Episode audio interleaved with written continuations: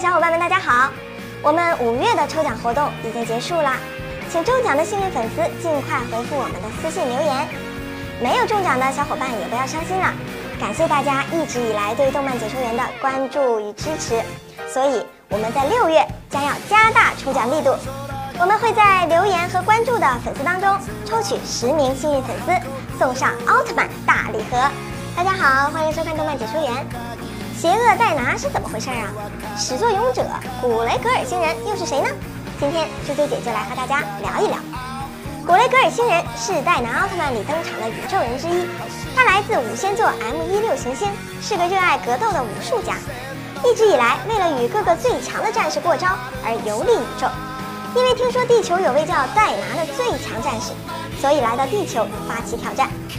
由于担心自己的真面目来到地球就会被当做了邪恶的侵略者，并且也为了避免与他的挑战对象以外的地球人插手，从而假扮成了戴拿的模样。他性格自负，为了炫耀自己的强大，他以假戴拿形象轻松击败了莫斯阿贾二代，并利用拥有转播摄像机功能的 UFO，故意让所有人看到他的整个战斗过程，想让所有人知道他的厉害，以此炫耀自己的实力。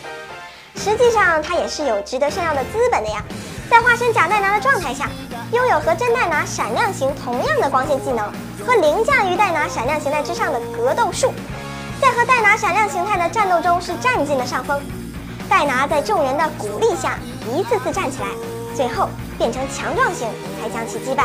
说起来啊，这并不是一个邪恶的反派，他呀带有点武士精神，既有挑战强者的精神，也有愿赌服输的风度。